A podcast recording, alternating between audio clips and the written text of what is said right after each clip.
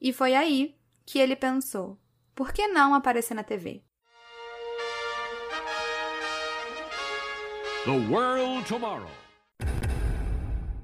Olá, operários! Sejam bem-vindos de volta ao Fábrica de Crimes. Eu sou a Rob. E eu sou a Mari. E hoje a gente resolveu trazer mais um episódio sobre seitas. Sim. E esse é o nosso segundo episódio sobre seitas, porque o primeiro episódio é o 33, Children of God. Se você ainda não escutou, corre para ouvir porque é muito completo. A Rob que fez o roteiro tá super legal e a gente dá vários detalhes sobre essa seita que não é tão conhecida assim. É, e o caso de hoje segue essa mesma linha, não é uma seita exatamente conhecida. E assim como Children of God também existe até os dias de hoje. E eu tô falando da Worldwide Church of God. E eu conheci essa história muito recentemente, quando eu tava assistindo um episódio da série Eu Vi, da Netflix. Inclusive, operários, nós não recomendamos a série toda. Sinceramente, eu só recomendo o episódio 3, porque tem a ver com esse episódio aqui de hoje do Fábrica. E lembrando que você pode aparecer aqui no episódio do Fábrica, basta mandar um áudio pra gente por direct lá no nosso Instagram, arroba podcast Fábrica de Crimes, que a gente só vai publicar com a sua autorização. E a mensagem de hoje é da operária Luli, que muitos de vocês devem conhecer do arroba Lulilucky, onde ela fala de cinema, cultura e outras coisas bem legais. Oi Mari, oi Rob, eu sou a Luli e quero dizer aqui que eu sou uma assídua ouvinte do podcast Fábrica de Crimes. Eu adoro a maneira como vocês narram os casos, vocês fazem uma pesquisa super responsável, esse é o tipo de coisa que eu gosto de ver e consumir na internet. Então, parabéns pelo podcast. Assim como todos os outros operários, eu gostaria que tivesse mais episódios por mês, mas eu sei como é difícil e aprecio demais vocês dedicarem o tempo de vocês para fazerem esses dois episódios mensais pra gente. Muito obrigada pelo conteúdo que vocês fazem, gosto demais e é a minha maior companhia quando eu tô na academia. tô lá fazendo um supininho e ouvindo sobre algum crime sangrento. Então eu tô ouvindo até os episódios antigos e tá sendo um grande companheiro para mim. Muito obrigada pelo conteúdo que vocês fazem e boa sorte. Então, Luli, nosso super obrigada. A gente ama seu conteúdo no Instagram e é uma honra pra gente ter você como operária. Sim, cara, nossos operários são de cristalzinhos. E no episódio de hoje, Rádio World of Tomorrow, ou A História de uma Seita.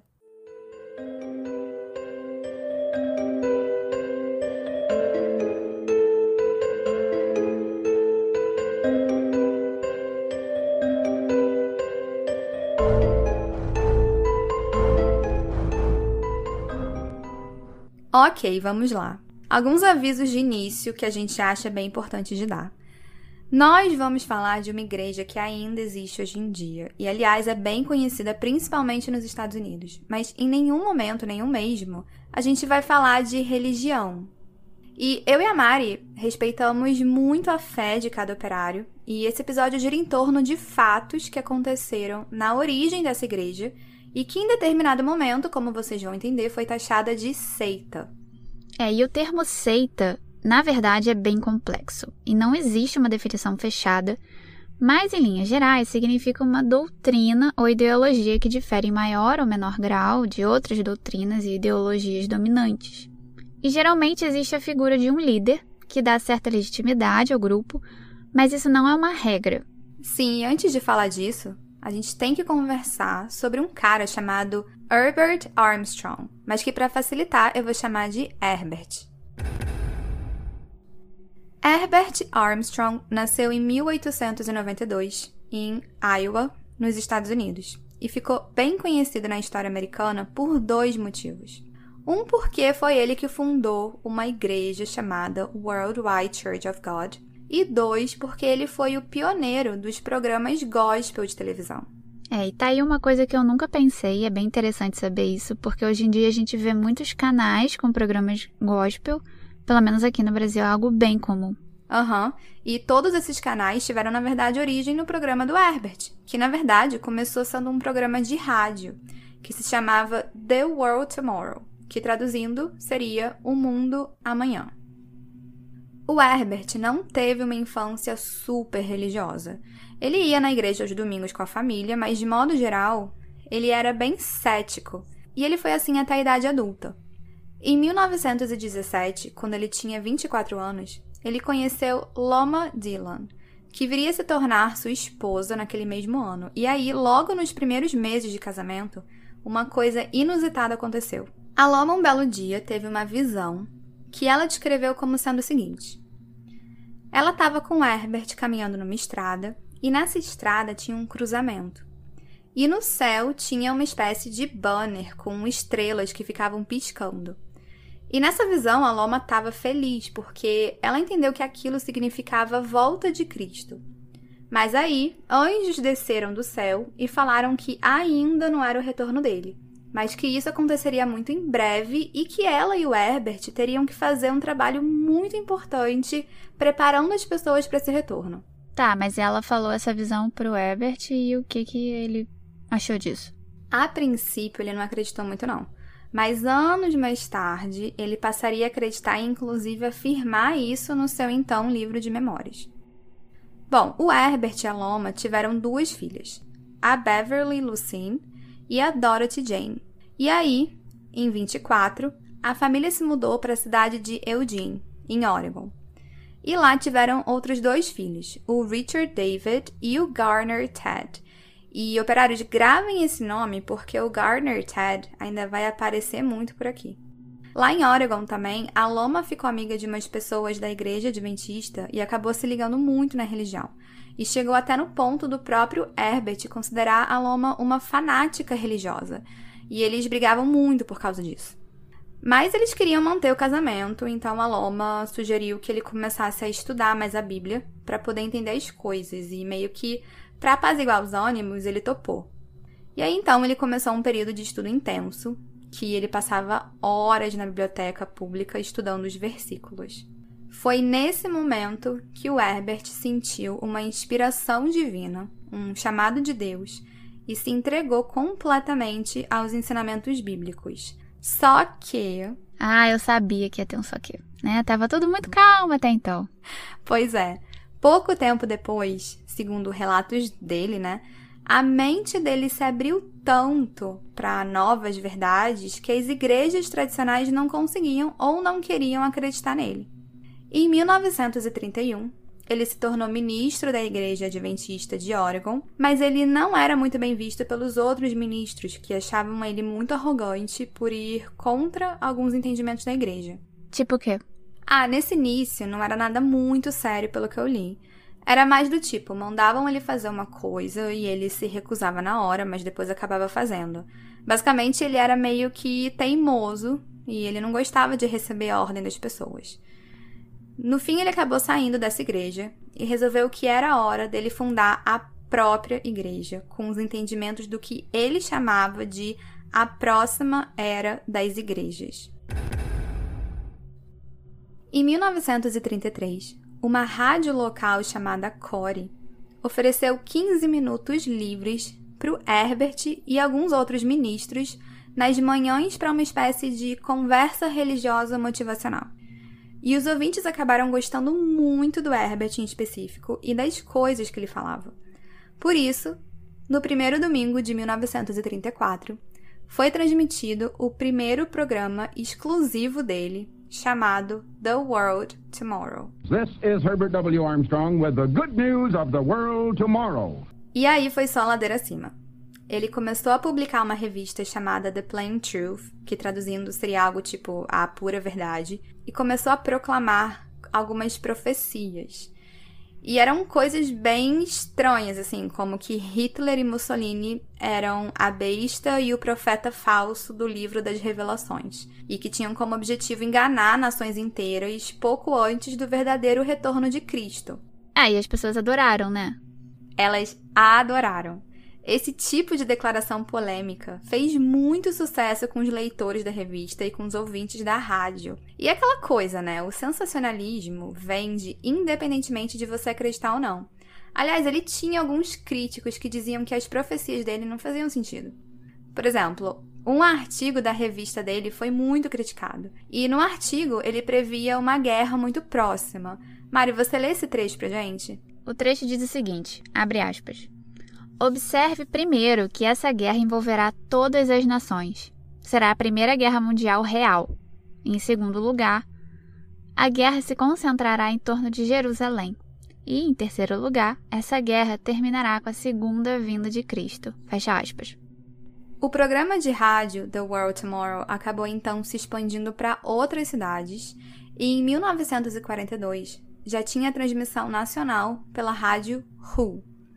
E o Herbert e a família então decidiram se mudar para a Califórnia, mais precisamente para uma mansão super luxuosa na cidade de Pasadena. Lá ele começou a recrutar e treinar jovens que queriam seguir os passos dele e fundou a Universidade Ambassador College, Enquanto isso, o programa de rádio já tinha alcançado o mundo e era transmitido na Inglaterra, Austrália, Filipinas, Alemanha, França, Itália e por toda a América Latina e África. As pessoas começaram a mandar várias cartas para o Herbert falando que gostavam muito das coisas que ele estava falando sobre o mundo de amanhã e que queriam aprender mais sobre isso. Muitas pessoas perguntavam, inclusive, qual igreja que elas deviam frequentar. E aí ele sempre respondia: Esse programa de rádio é a sua igreja. A Rádio The World Tomorrow é a sua igreja.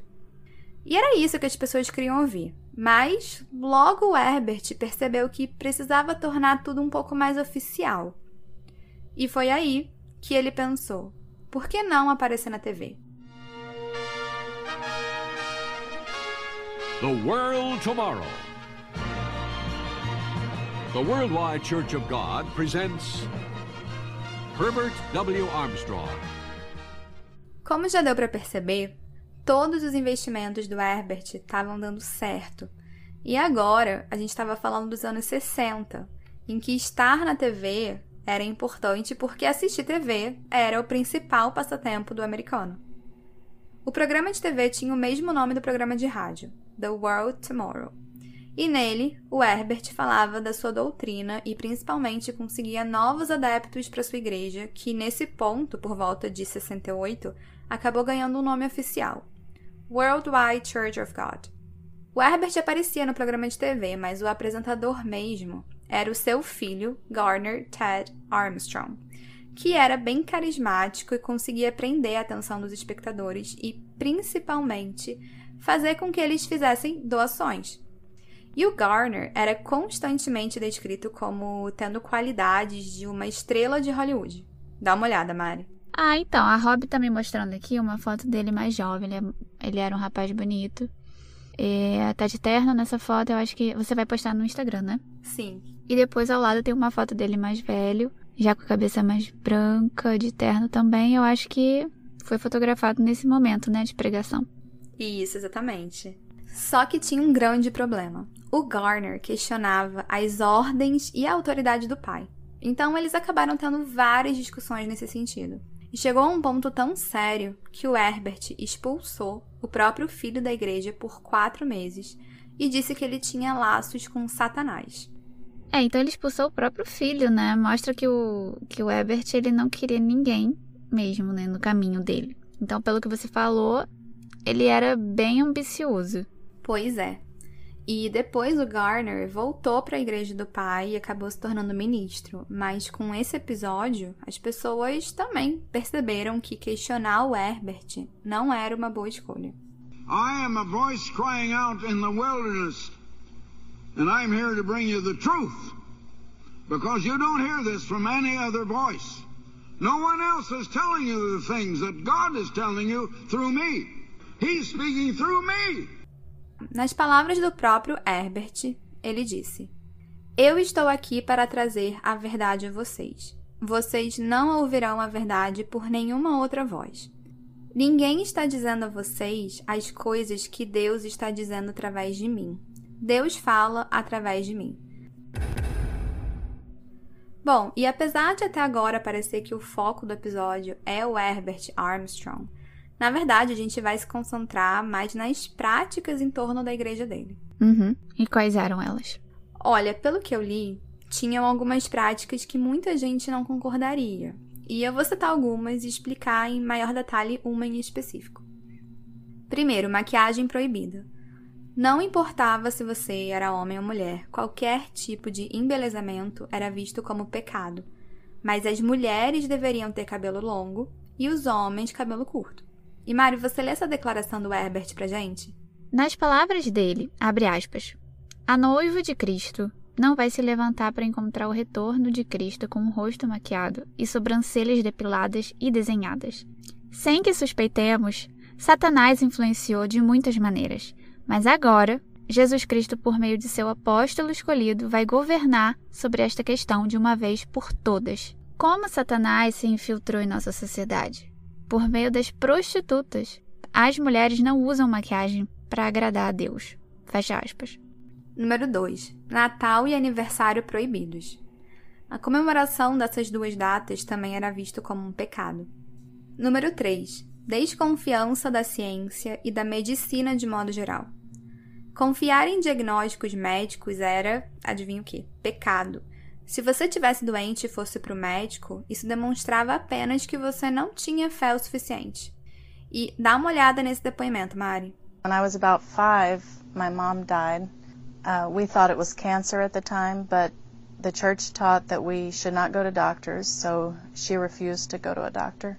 Quando eu tinha por volta de 5 anos de idade, a minha mãe morreu. Nós achamos que era câncer, mas a igreja ensinou que não deveríamos ir a médicos. Por isso ela se recusou a ir ao médico. Número 4.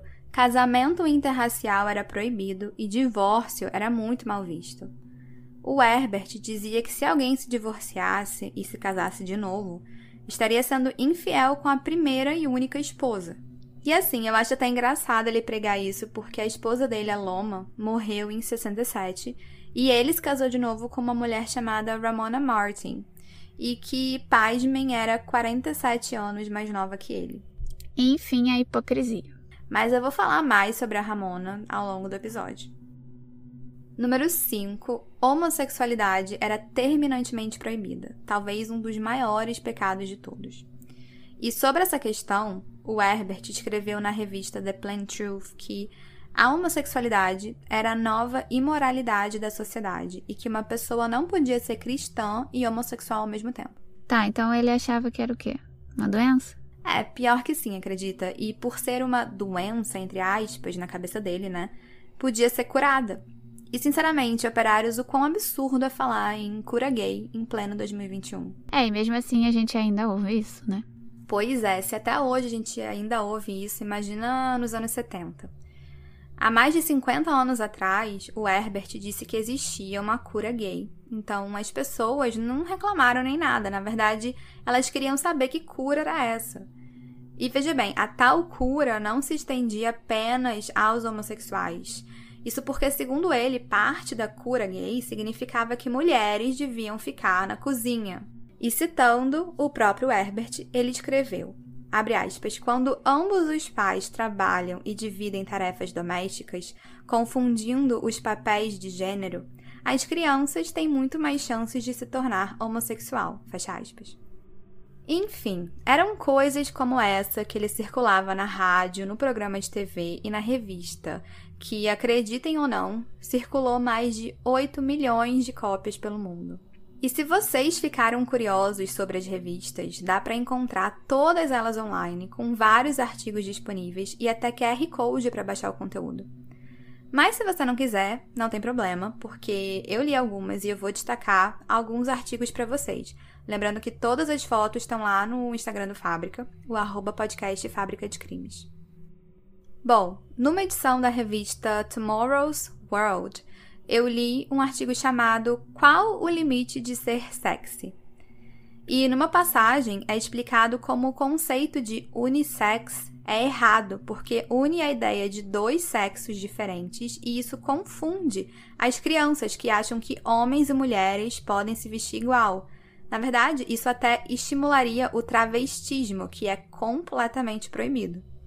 Tá, já nessa edição da revista Plant Truth, tem um artigo chamado Crianças do Divórcio. E é explicado que o divórcio é uma das maiores tragédias da vida, mas que é possível ser evitado se as mães ficarem em casa ao invés de trabalhar fora.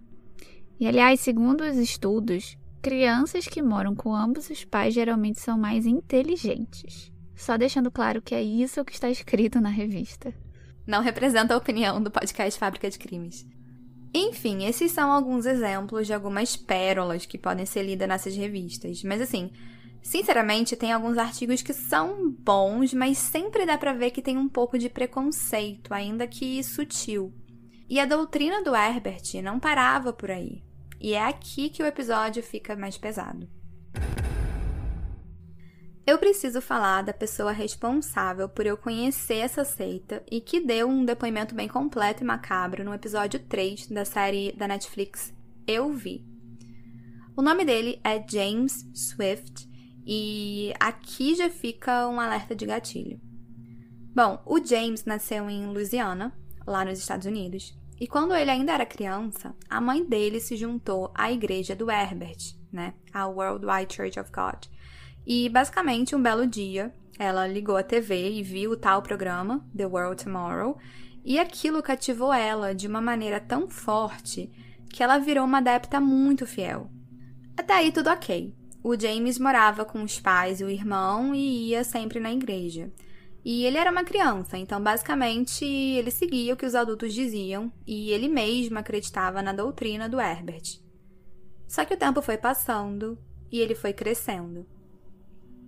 Quando James tinha 15 anos, as pessoas da comunidade da igreja começaram a olhar para ele meio torto.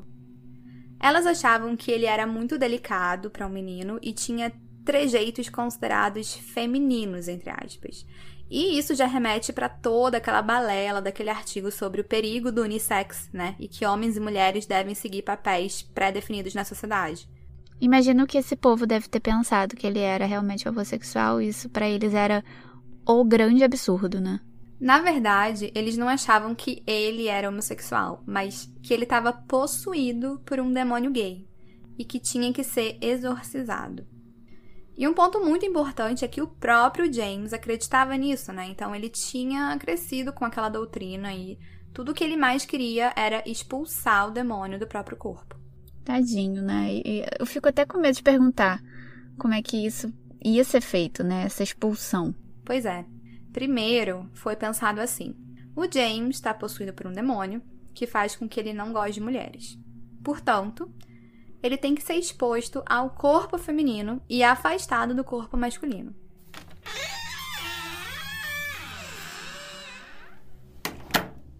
Ele foi preso dentro da própria casa, num quarto que ficava trancado 24 horas, e durante dias ele era deixado em jejum e a única pessoa que entrava lá era a mãe dele, que infelizmente abusava dele. Na cabeça dela, era dever dela como mãe fazer ele aprender a reagir positivamente ao corpo feminino. Isso era o exorcismo, entre aspas, dela. E aí isso aconteceu por vários anos, né? Até que um dia, dois homens entraram no quarto e eram duas pessoas da igreja, Worldwide Church of God, e aí entraram no quarto e vendaram ele. E ele foi colocado dentro de um carro. E depois de algum tempo na estrada, ele chegou no destino. O abrigo New Bethany para meninas e meninos. Um lugar que, teoricamente, faria uma terapia de conversão e ele deixaria de ser homossexual.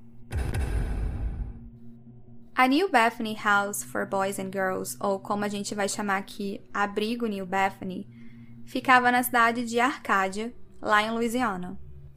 Chegando no abrigo, o James foi despido e limpo com jatos de água super forte. Aí ele foi colocado numa jaula e deixado lá.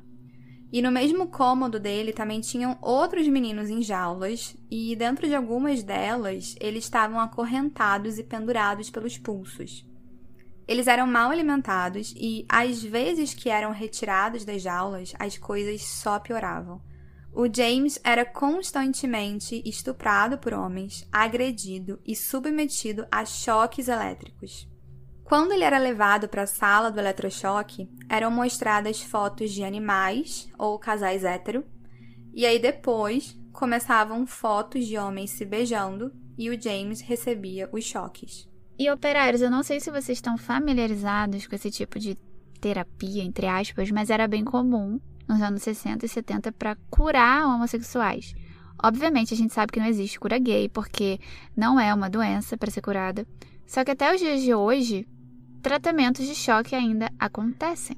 Exatamente, é muito importante falar isso mesmo. E aqui no Brasil, desde 99, o Conselho Federal de Medicina proíbe o tratamento de homossexualidade como doença. Um dia, a terapia de conversão do James acabou. E não ficou claro para ele o que que fez com que aquela tortura tivesse chegado ao fim, mas foi um total de 17 semanas no abrigo New Bethany. Mais uma vez ele foi colocado no carro, só que dessa vez ele foi levado de volta para casa. E chegando em casa, ele contou para os pais tudo o que tinha acontecido no abrigo, mas adivinha? Eles culparam o James por tudo e disseram que ele, por ser homossexual, era um pecador. O James acabou sendo expulso de casa, junto com um irmão que ficou do lado dele, e foi viver nas ruas. E para conseguir sobreviver e para sustentar ele e o irmão, ele se prostituía, e aí ele acabou entrando numa nova espiral de abusos. Mais tarde, ele se mudou para Nova Orleans e passou a trabalhar como cabeleireiro e massoterapeuta. Hoje em dia, o James trabalha como escritor e também é drag queen. O nome de drag dele é Mrs. Fifi Frost. E ele, inclusive, escreveu um livro sobre os abusos e traumas sofridos no abrigo New Bethany. O nome do livro é Rusted Rhinestones, que traduzindo seria algo próximo de Joias Enferrujadas. E esse livro ganhou o prêmio Next Generation Indie Book Award em 2016 por melhor livro de não ficção. E para quem tiver interesse, o e-book está disponível na Amazon. Mari, você lê essa passagem do livro dele? Sim, ele diz o seguinte: abre aspas. Eu não consigo nem começar a contar para vocês toda a vergonha e culpa que eu ainda carrego comigo até o dia de hoje. Eu queria poder dizer que acabou, mas não acabou. Muitas vezes os mesmos dois homens me levavam até um quarto, me amarravam e me estupravam. Eu sentia como se estivesse sendo rasgado em pedaços. Eu sentia um grande medo. Fecha aspas. E eu queria destacar aqui o quanto James foi corajoso de expor publicamente tudo o que aconteceu com ele, especialmente porque ainda existe um estigma muito grande em torno de estupro de homens. Exato, e pelos relatos dele, a gente consegue imaginar que muitos outros meninos passaram também pelo que ele passou e com certeza carregam esses traumas, né, até hoje. Um ponto que eu pensei muito se eu ia falar ou não é que eu sinceramente não sei até que ponto o Herbert Armstrong sabia desse abrigo para meninos, né, e das práticas que aconteciam lá. Eu tendo a achar que ele sabia, porque afinal ele mesmo pregava uma doutrina extremamente homofóbica. Mas só queria deixar claro mesmo aqui, né, registrado, que eu não achei nada oficial falando isso.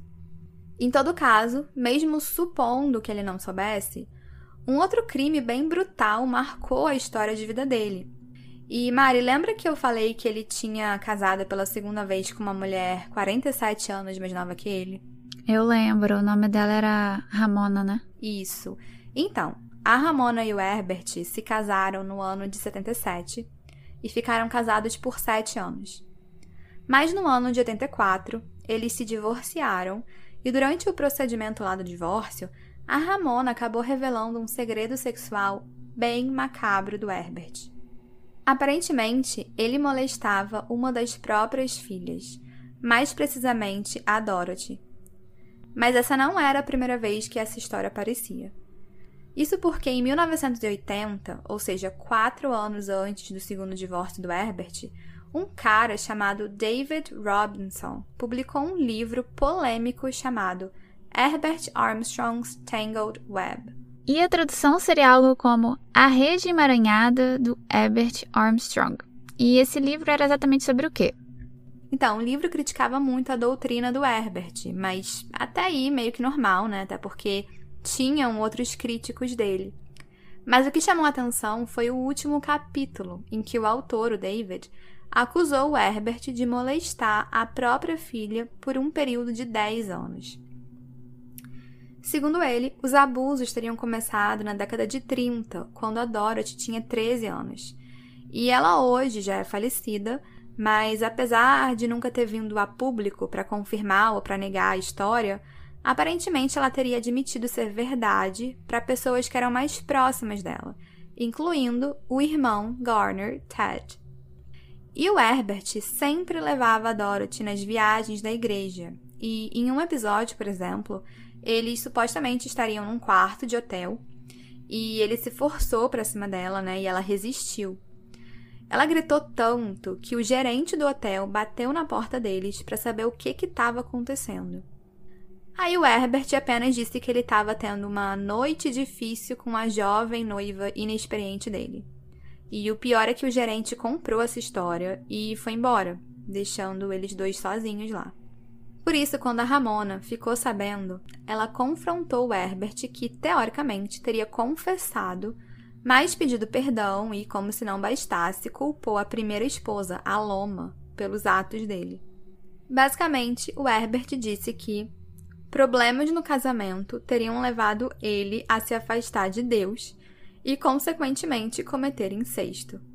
E, pelo que os familiares mais próximos notaram, quando a Loma estava perto de falecer, ela e a Dorothy não se falavam, o que é bem estranho. Além disso, a então nova esposa, né, a Ramona, alegou um dia ter visto uma espécie de termo, que seria uma declaração da Dorothy confirmando que nunca tinha havido nenhuma relação sexual com o pai. Mas esse documento não chegou a ser assinado por ela. No final das contas, a Ramona acabou pedindo divórcio, e até hoje não se sabe se essa história toda é verdade ou se foi uma mentira fabricada. E aí você pensa, tá, não pode ficar pior do que isso. Até que em 1995, o Garner Ted, o filho do Herbert, foi processado por uma mulher chamada Sue Ray Robertson, uma massagista que alegou ter sido abusada sexualmente por ele. Mas não para por aí. Ela gravou tudo e o vídeo foi transmitido ao vivo no programa The Geraldo Rivera Show. E esse processo, Robertson vs Church of God International, está parcialmente público e eu vou deixar a fonte para vocês aqui na descrição do episódio, mas basicamente a Surrey diz na petição inicial que no dia 31 de março de 95, o Garner Ted contratou os serviços dela de massagem. Segundo ele, ele estava todo doído porque ele tinha passado muitas horas dirigindo. E aí eles tiveram algumas sessões de massagem que duraram até o dia 15 de julho. E nas primeiras sessões eles conversavam sobre coisas normais e ele inclusive falava muito de religião e convidou ela para visitar a igreja, né, a Worldwide Church of God. Mas na sessão do dia 4 de julho, as coisas começaram a mudar. Ele foi bem inapropriado com ela e ela acabou saindo correndo e se escondeu.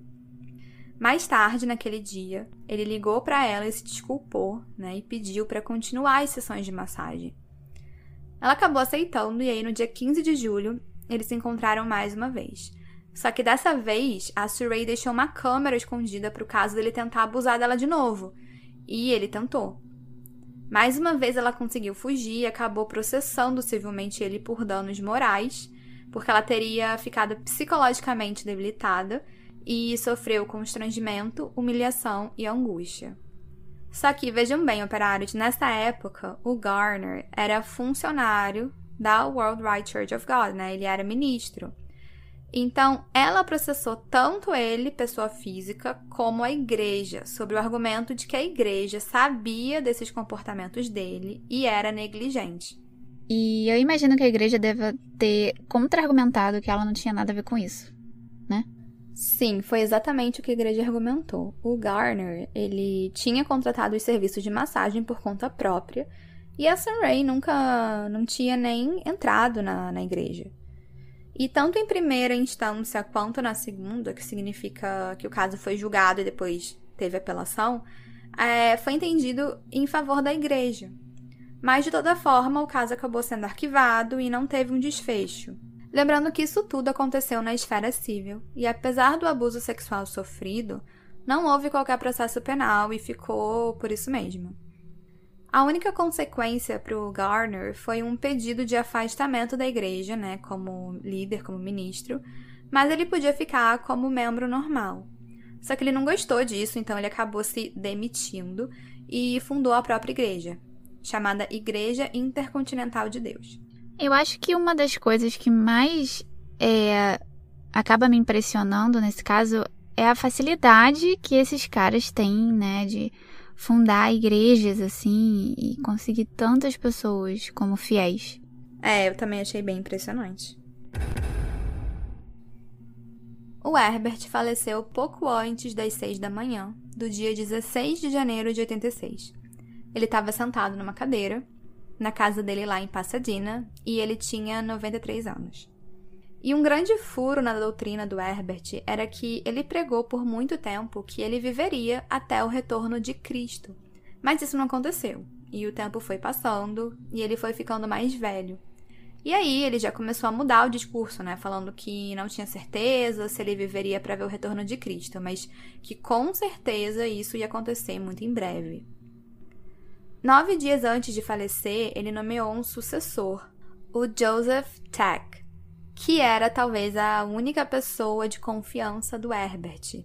Só que, junto com a morte dele, as críticas da doutrina que ele pregava ficaram muito fortes. Então, pouco tempo depois, os líderes da igreja se reuniram e declararam que muitos dos ensinamentos do Herbert eram absurdos e que não estavam em conformidade com a Bíblia. Então, os próprios líderes da igreja criticaram ele, né? Demorou, mas pelo menos isso ficou esclarecido.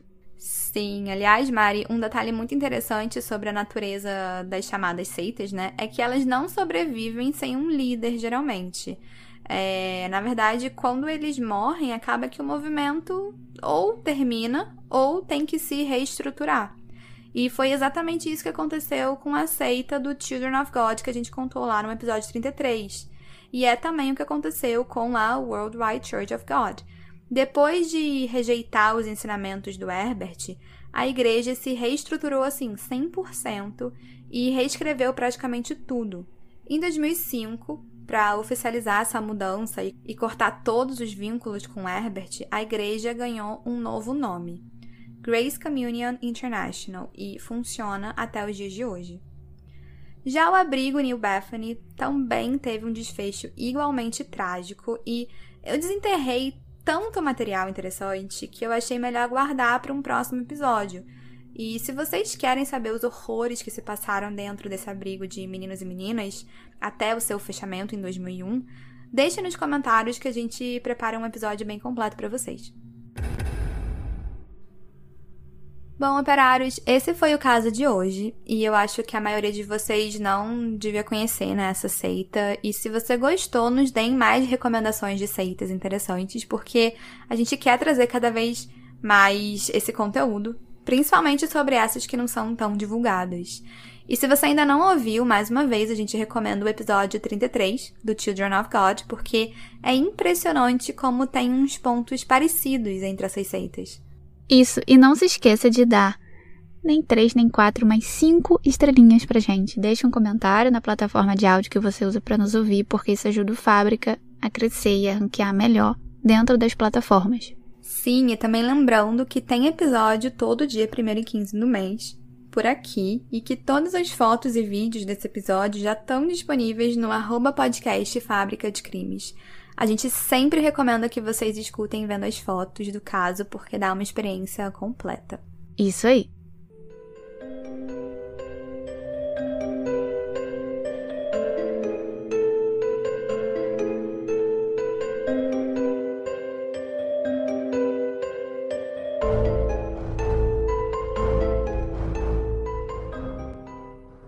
Que, tipo, antes era só quando eu tava gravando podcast, agora é, tipo, na vida. Eu tô parada, sozinha, e eu começo. assim. Ah, ele é um cara bonito. Eu achei bonito. Mas o pai, não. Não, então, é a mesma pessoa. É a mesma pessoa? É, ele novo e ele, ele mais velho, entendeu? Ah, achei que fosse o filho e ele. Sem que suspeitemos, Santanás influenciou. Satanás, miga. Santanás. Ah, eu falei Santanás. Você falou Santanás. Você, tipo assim, se você. Eu tô com esperança que alguma coisa ele faça de certo, mas não, tudo errado. Miga, você tá com Covid? Não, amiga, você está com Covid? Não, porque não deu indeterminado lá o seu exame. Meio suspicious, assim. Cara, eu tô sempre indeterminada. Eu sou uma pessoa indeterminada. Eu fiz dois exames, os dois deram indeterminada. Eu desisto, eu não faço mais, eu desisto. E a tradução seria algo como a rede emaranhada do Albert, Do Herbert Armstrong. É muito difícil esse nome. Cara, esse nome é muito difícil. Ok, vou, vou, vou, tentar de novo. The Geraldo Rivera Show. Geraldo Riviera Show. É você. Ai, que susto.